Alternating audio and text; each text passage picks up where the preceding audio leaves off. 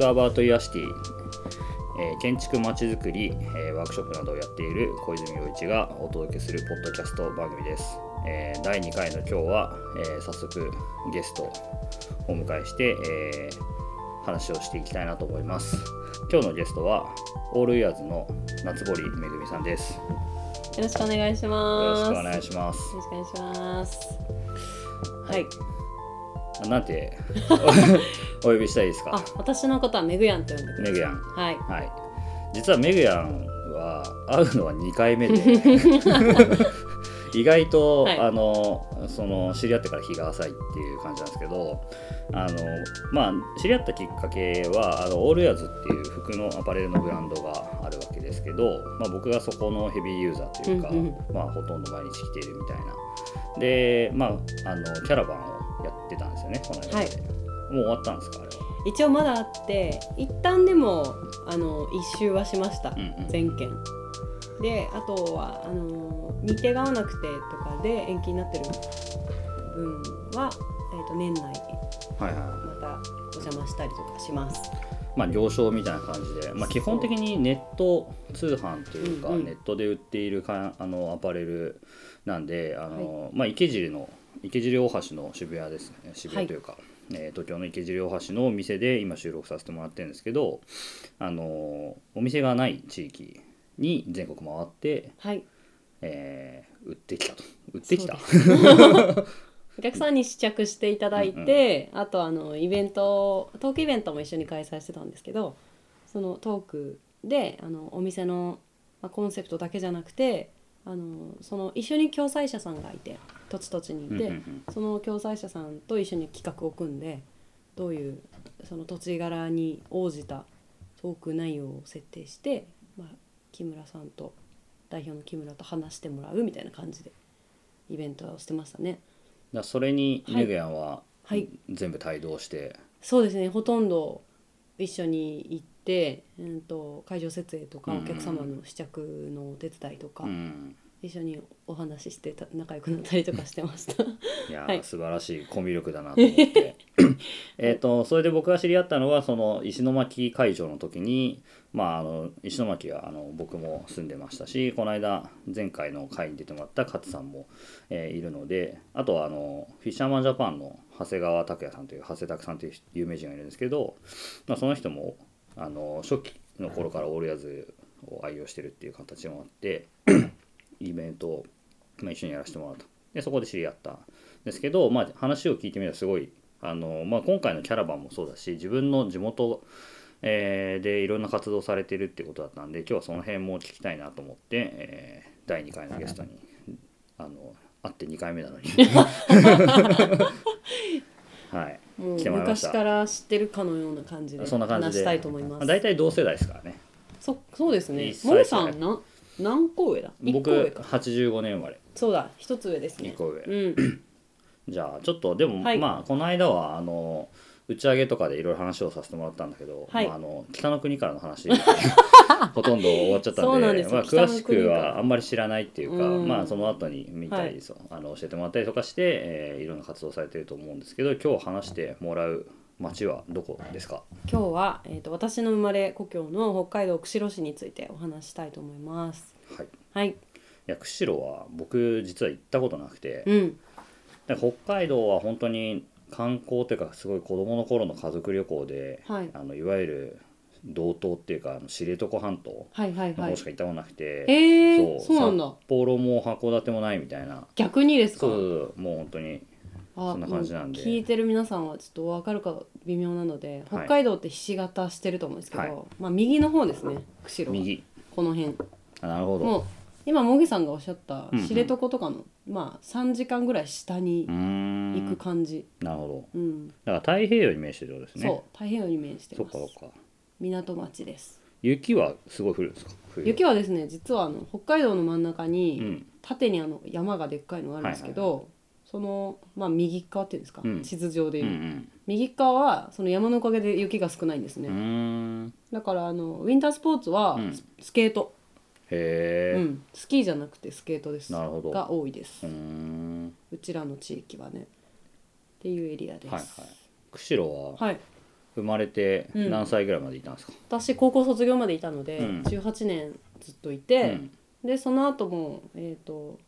まあ、大学進学と就職で7年間あの北海道の一番大きい札幌っていう町うんに住んでたんですけど、U ターンしてうんうんうーんこの春まで7年間住んでました、あなるほど一回札幌にはい7年いて、また釧路に戻って7年いたそうですおおーなんかいたんですすごいいろん なこの Google マップにすげえピンが打たれてるそあうの今地図見てるんですけ北ど海 道のここの辺でそうねなんだ生息しておりました、うんまあ今もあった通り、はいあのこの春までいたってことはオールヤズにそもそもジョインしたのが割と最近そうですってねことですよね半年以上、まあ、半年くらい前かな、うんうんはいそれまでははい何をややってたんですか、その前はあの地元が、まあ、大きく3つ仕事をしてたんですけど、えー、と1つが家業のラーメン屋さん、うんうんで2つ目があの友達とやってた市民団体クスロっていうのがあるんですけど、そこであのイベントの企画とか、うあんの地域の面白い人とかうんの紹介をする、まあ、メディアとかイベントとかやってました。うーんで3つ目が、あの子どもたちに、あの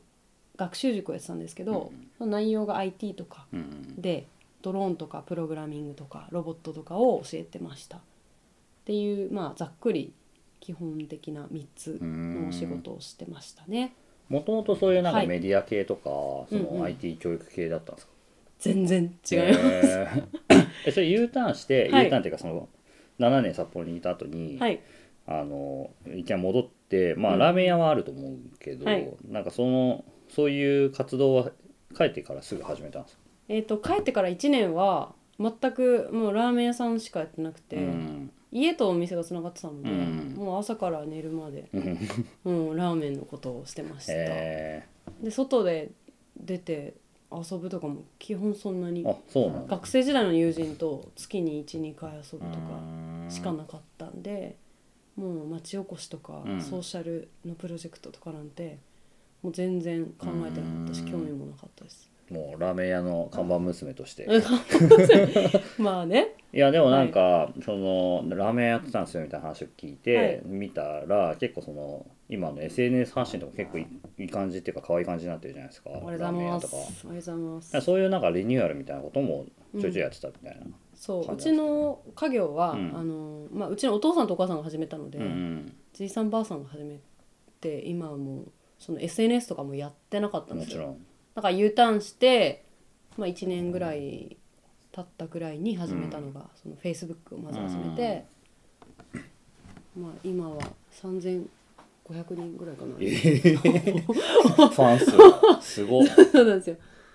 フォロワーがいますえー、もえもともとそういうの得意だったんですかいや全然得意じゃないですよえ必要に迫られて全てー、うん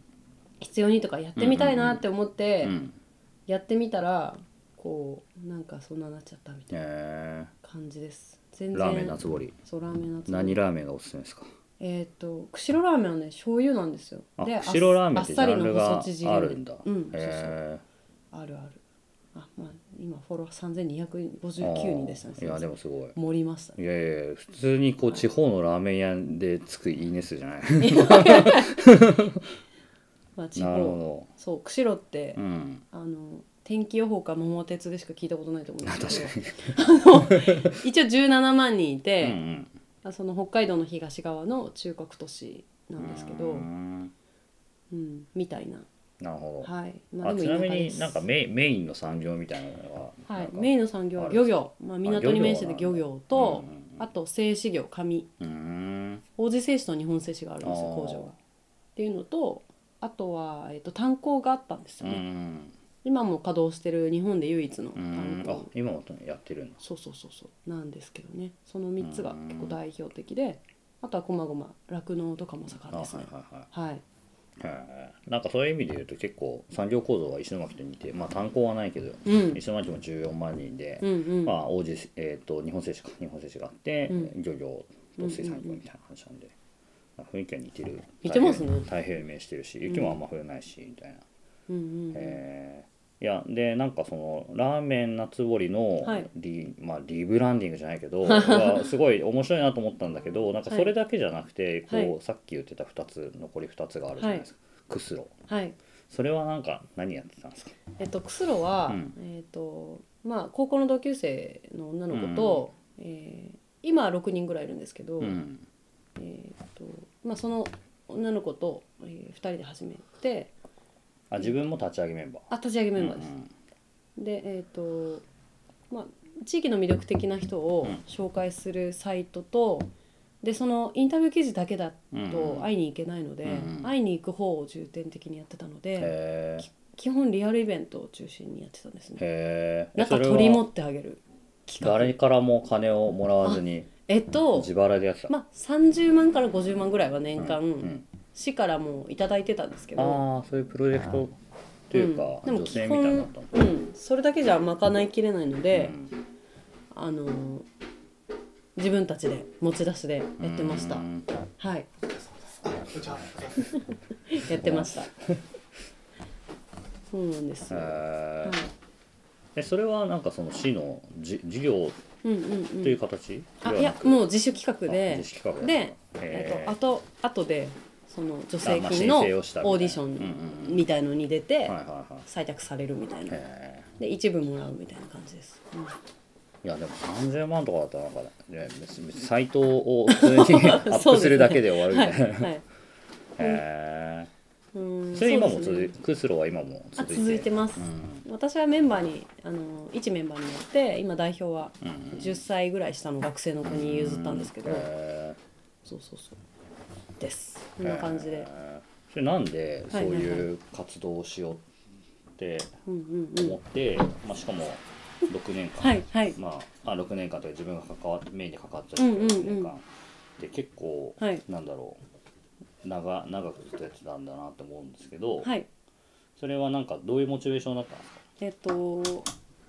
まあいろいろあるんですけんどもともとまあうちの店に帰ってきたのがえー、た時にもううちの兄が、うんえっと2代目を継ぐことは決まってたので、えっと まあ私の責任あるポジションみたいのが、うんなんかないと、うんせっかく20代なのに成長できないと思ってでそこから友達と立ち上げてえーえその時何歳だったんですか26あ26か、うんへえだったんですねで最初はその自分のこう成長のために焦りと不安から始めた自己承認欲求のこと を始めたんですけど、へまあ、だんだんやっていくうちにあのいろいろと,、うん、とうちの店に、ラーメン屋に来るお客さんが応援してくれるクスロを応援してくれる、でクスロで知り合った人がうちのラーメンに来るみたいな、うんいいいこう好循環が生まれてくることがへ判明し、うんなんか私が街でこう皆さんと活動すればするほど、うん友達が増えてってでなんかいいことが生まれるみたいなのを家族も認識して。うんだんだん最初なんかやっぱあな遊んでってなってたんですけど、うんうだんだんなんかもうそれも一つの、まあ、営業活動になってしまってるっていうあの認識を持って、うん、だから、まあ、営業時間中でうも、んうんあの理解のもと出してくれるようになってみたいな。クスじゃないですねス クースーロンクスロクシロンのクスななーロンどどんな意味なんです かあクシロをクスッとさせちゃおうって意味ですなんで小声になる はい、まあそんな感じでやってましたね。なえんか本当自分たちも、んうんえー街のことを知るためーに、うんまずは人だろうっていうのと、えなんかいろんな資源がありすぎて、うん産業を一つに絞れなかったんですよ。ーうん長谷田さんもこの間言ってたけど、うんいろんなやつを逆逆でなんかうんいろいろやろうと思ったらなんかどれも尖らないから、うん漁業にうんあの特化したって言ってましたよね。でなんか私たちは逆に、うんその1個に特化できなかったんでう、んどれもいけるっていう人っていう軸にして、うんいろんな産業をまたげるような企画をっていうので始めましたね。うんなんかどんなインタビューとか、どんな人にうんと話聞いてたとかまあ、30人ぐらい、まあ、29人人図鑑ができたんですけうんはどいはいはいはい結局なんかエゾシカハンターさんとか、うんああのもちろん漁師さんとか、あとはあのタクシードライバーさんとか、うんあのなんてことない近所にいそうな人たちばっかりなんですけど、うんコーヒーショップのおばちゃんとか、うんいやすごい綺麗にできてそうるそうそうこれですねへえとかこのまあ写真も取材も全部自分たちやってたってことね、そうなんですよ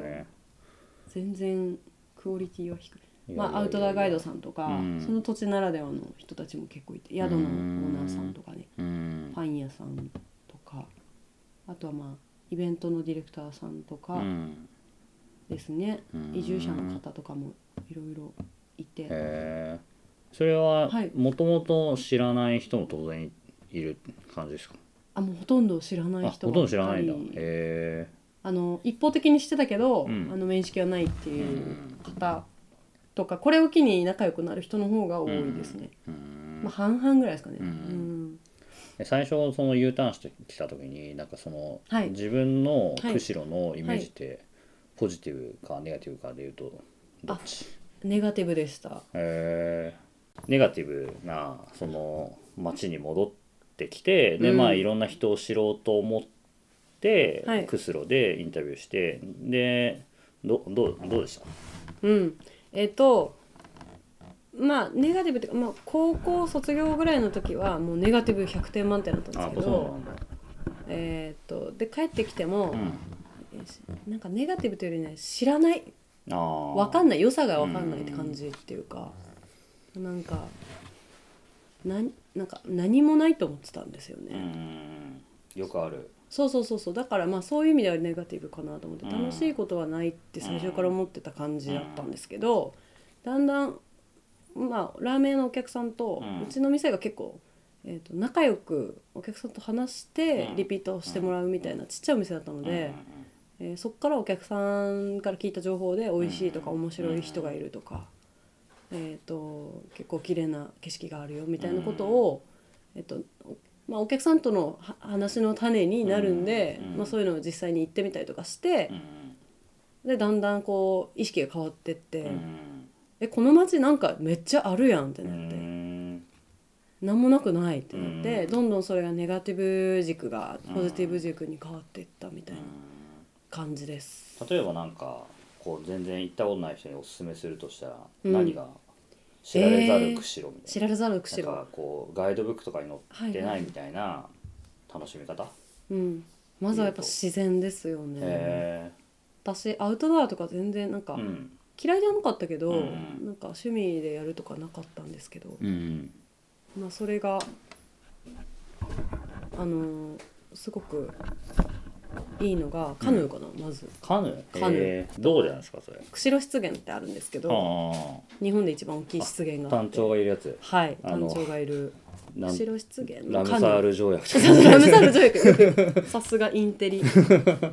でその、まあ、釧路湿原の中で、はい無音のカヌーあうんの音がしないんですよでささやくような声で、うん隣のカヌーまで会話ができるっていう、うんあそれは周りが静かだからそうそうそう静かすぎてへええそれは、うんその行ったらもうそういうガイドツアーとかやってる人いるんですかあいますアウトドアガイドさんが結構いっぱいいるんですよそうなんだへでえカヌー業者さんもいっぱいいるから、うんまあ、好みのまあ私もおすすめうのん方が何人かいるので、へえその釧路湿原は、その街中から車ですぐみたいな感じそう釧路のいいところは、うんあの車で街中から30分圏内にうんうんさまざまな自然があるんですよ、へえそれいいなそうすごいちょっと行ったら湖と山と湿原とへもうい何でもあるえなるほどうんいやなんかすごい昔の広告ナイキの広告かな、はいあ広告じゃないかうんうんなんかその雑誌で、はいそのナイキがあるポートランド、はいやまあ、昔なんで僕は高校生とか中学生頃の雑誌の記事だから、うんうんその全然ポートランド流行ってるとかない時になんかそのオオレゴンにその社社員というかうん会社があるのはその朝サーフィンして午後はスノーボードができるみたいなそういう環境にあるはいとからそのスポーツ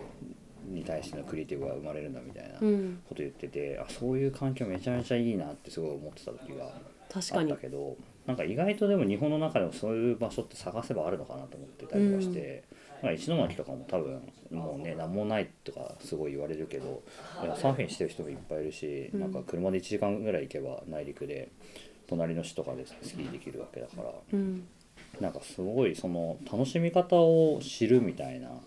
高校生の頃とかってなんであんなに自分の地元がつまんないとかって言うのかなと思ってうんなんかそれって結構楽しみ方を知らない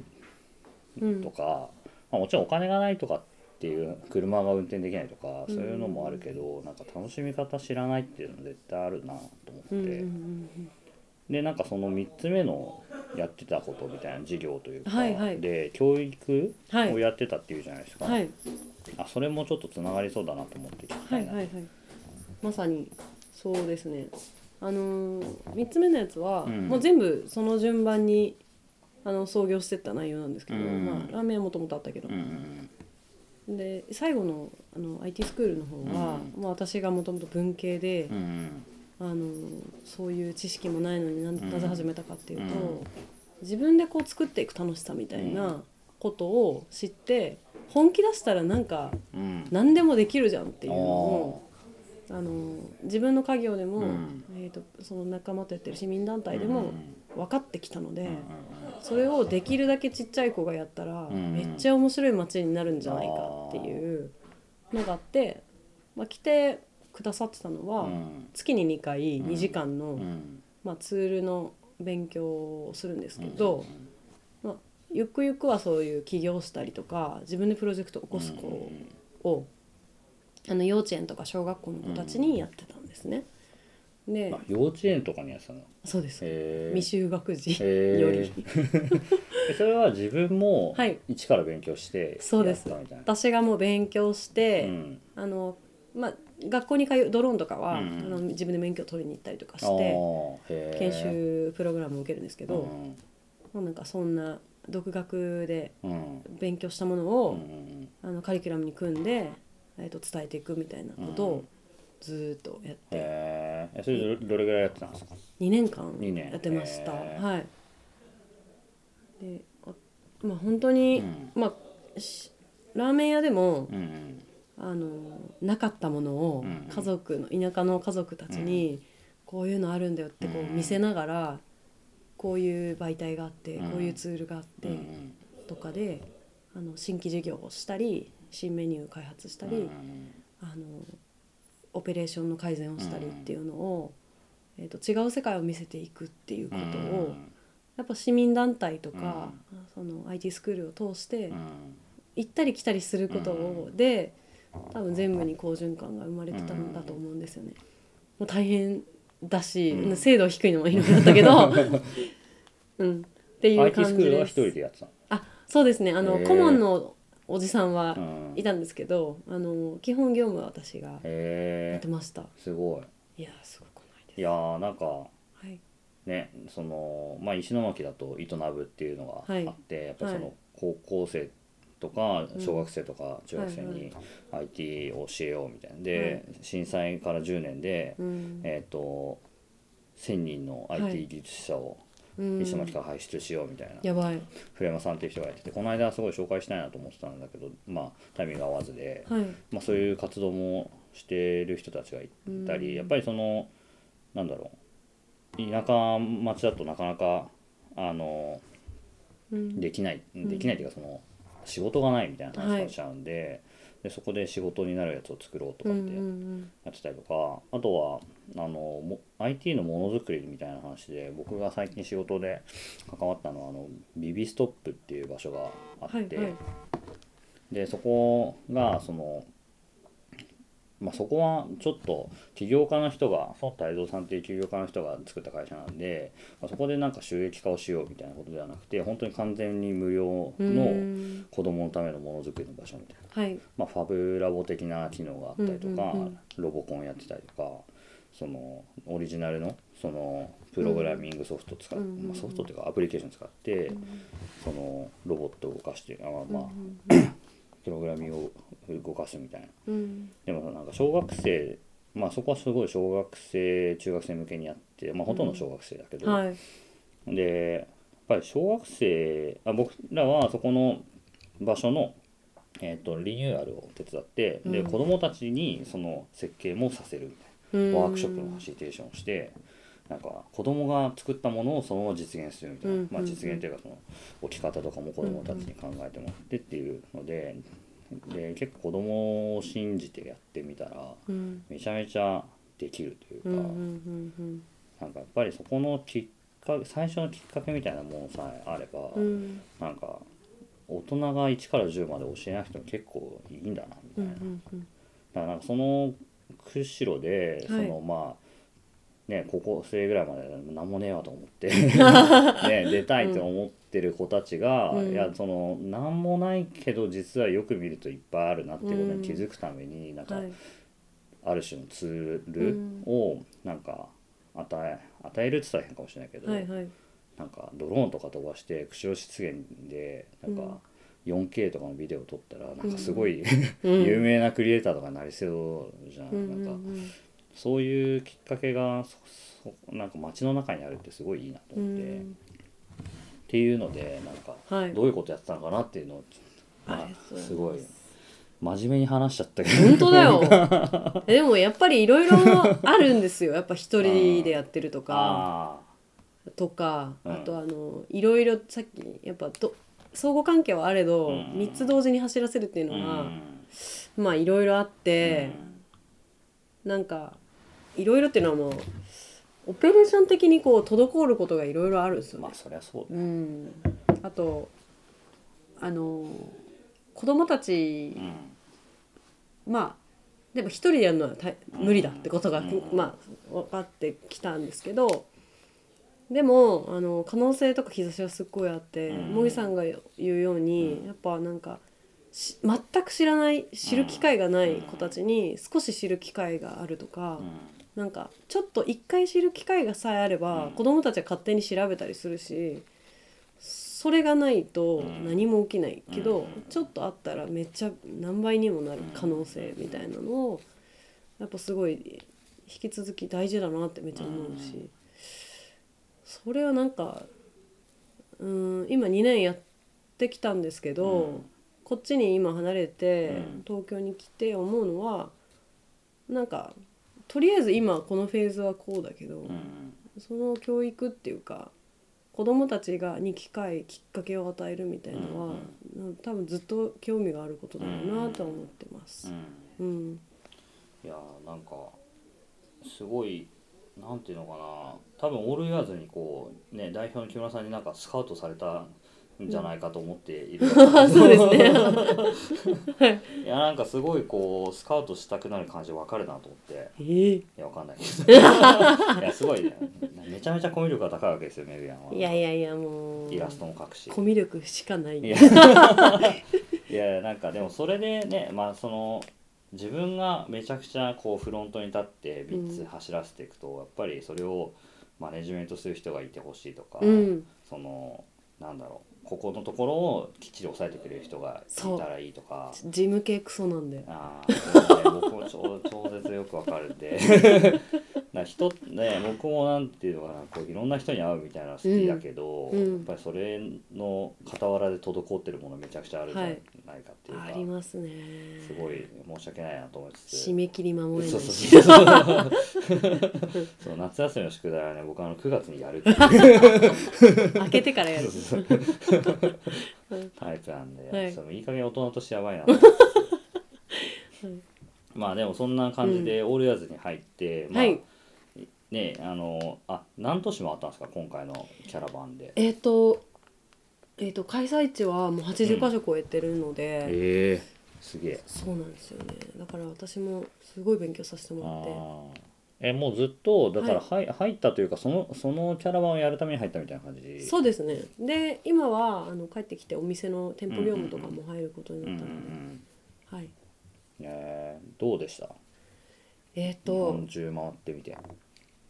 あのーなんか確認作業としてなんか想像してたことをうん確認しに行くみたいなこともあったんですけど、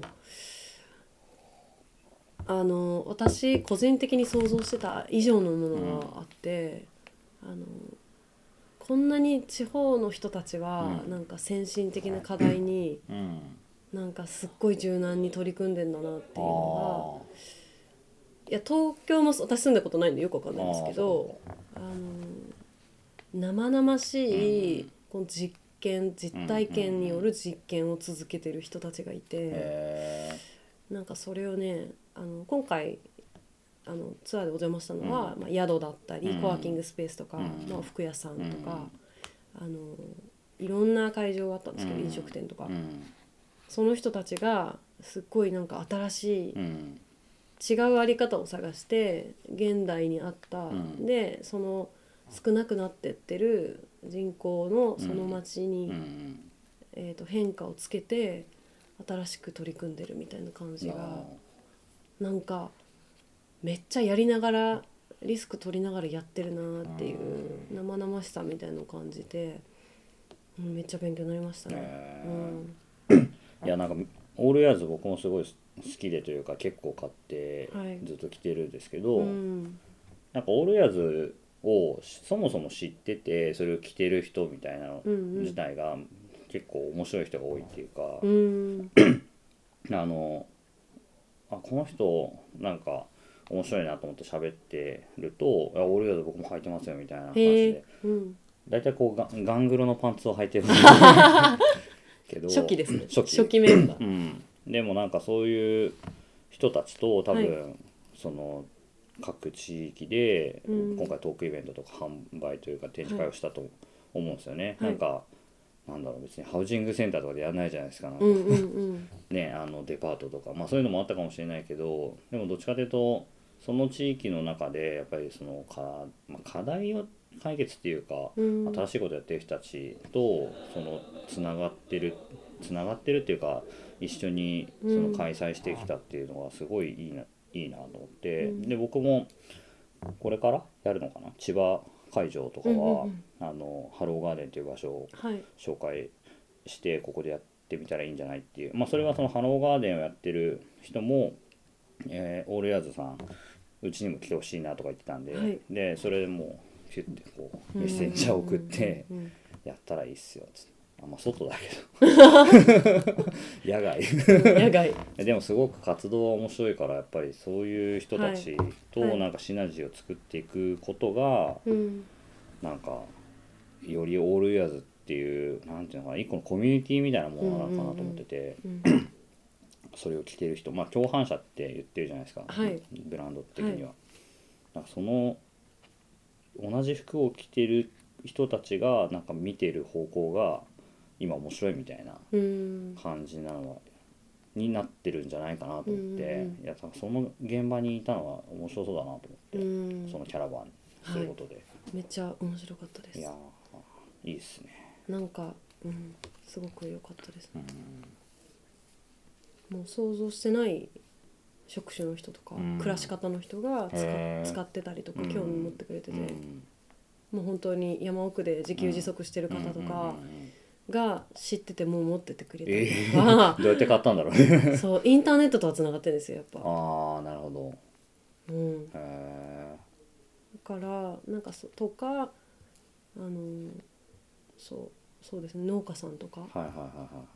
あの漁師さんとかはいうんがすでに知っているみたいへなーアンテナ高いうんうんうん人たちとかだったりしうて、んうん、なんか面白かったですね。なんか僕もさすがにそういう想像がねすごいできてるわけじゃないんで、はいはい、どんな人が使ってるかって、うんまあどんな人が使ってるかっていうか結構やっぱりねなんかでよくさクリエイターとかデザイナーみたいなそういう感じなのかなみたいなあもちろんその方面白いねそういう人たちうんうもん設計士さんとかうん使ってくださってるんですけどでもその人たちの中でもちょっと変な人みたいな、 デザイナーさんとかももちろんあ変なーでも人、ね僕も建築家界隈にすごい流行らしたいなと思って、はいはいはいそう後輩とかに布教してるんだけど、はいい、いっすねというだけで買いに行かないでねだけわかるんですよねそうそうそうすぐ乾くしうん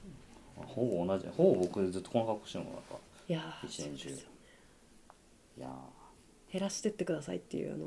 感じ旅行前とかだーと、うんオールヤーズだけの服になっちゃいますよねなるそ本当になるうめっちゃなるそうんういや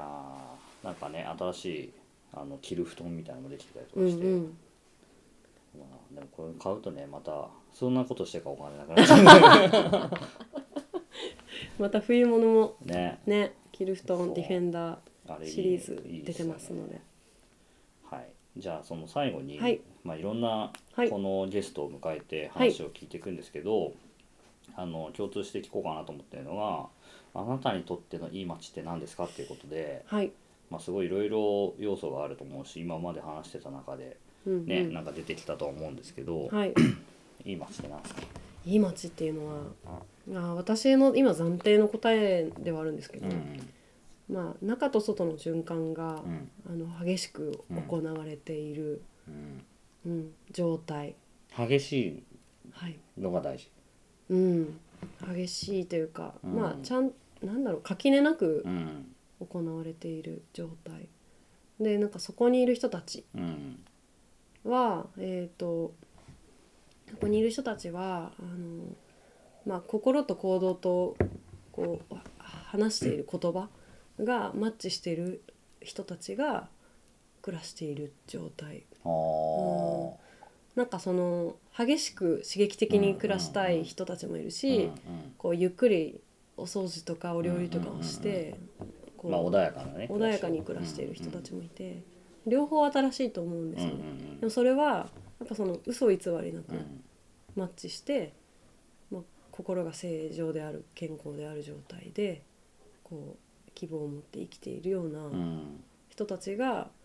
まあ、多分新しいことを生んでいくと思うので、うん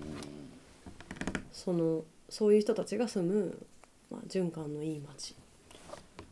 いやすごい深いじゃないですかえ え ほめんちまゃ深いほんまかい、えですーいね。やいいっすねそれ、うんなんかそうね、うんいやいや僕もここでいい街だとかっていうんじゃなくて僕自身がそれを聞きたいなと思って、まあ多分そのね千千差万別だと思うんだけど、そのいいいい街ってねみんな目指してるじゃないですか、うんまあこれはその前回のあの収録でも勝さんと話してたんだけど、はい、でもなんかそのなんか共通するとこがあるんじゃないかなと思って、うんえーでもなんかその中のと外の循環が起こっててでうんなおかつそれによって心を乱されないっていうのはすごくうん、大事だなと思って、うん、やっぱりそのね移住してきた人とかがよそ者とかって言われる話とかも、結局それによって心を乱されてる人たちがいるからその反そうで発すねがそうあでるすし、ね、逆になんだろうそこにうん、の街がこう活発に新しいものが入ってきて面白くなってくることを期待してる人は、うん循環がないことに対して、ねうん不満を持つっていうか、うんまあ、それがそこにもともと高校生とかに住んでたメグヤンとかなのかもしれないんだけど、うんうん循環が起こってなんかその僕結構思うのはその自分もその循環の一人なんになるってのも結構大事かなと思ってて。うん、はい、あそのなんだろうそういうふうに生きられる人はっていうか、うんうんなんかねよくさこう骨をうずめる気あるのかみたいうんうん、なとか、うんうんうん うん移住したりす突き詰められるますとね言われるけど、うんいやいやそんなこと言っても転勤とかで普通に移動する人もいっぱいいるし、うん会社に勤めててね、はい、でねなんかいろんな事情でその地元に帰らなきゃいけないとか、うん出てかなきゃいけないとか、はいい、ろいろあるじゃないですか。はい、だからなんかそこになんか居続けることは別に重要じゃなくて、はいなんかどどれぐらいその町と関わってはい貢献するかみたいな、うん、だからその U ターンしてきたあの時にメグヤンがこう教育とか、うんそのメディアはい、みたいなことを始めてなんかその町に還元するみたいなで還元したらでも家業のラーメン屋も儲かるみたういんうな、んうん、それすげえパブリックマインド高いなと思って。うんそっか、まああんまりそういう目線でやってるわけじゃなくてどっちかというと自分が楽しいからやってたのかもしれないけど、いやーでもそれみんなね全国のラーメン屋とかした方がいいです ねあ、商店街のなんか商工会とかに多分入ってると思うんですけど、それと微妙に違うなんか動きだったのかもしれないですね、私はう。んうんなんかつながる人がちょっと違ったとかだけの違いな気がしますけどうねん。まあ自分たちのね親世代も別にその、若い頃はそういう活動もいろいろしてたんだろうしなんかその祭りを作ろうぜとか多分ねうちのお父さんはとにかく飲みまくってましたね17飲み会飲みに行ってたんで町にあのとそういう町に貢献したことは一切ないんです けどあまあおの金は使ってたんだ飲み飲み代でめちゃくちゃ使ってたんでなるほそうい中小企業のことだねうそういうちょそうですねそういう貢献の仕方をしてたと思います、はいどなるほどじゃあそんな感じでいろはいいろ今日はちょっと時間のない中というか忙しい中いやいやいやいや、あもりがとうございましたう全然ありがとうございます。じゃあしばらく東京にいるわけですかそうですね。はい、じゃあ基本は東京池尻大橋、池尻大橋オール言わずにぜひ皆さんお越しください。今会えるめぐやん、はい、じゃあ今日はありがとうございました、はい、ありがとうございます。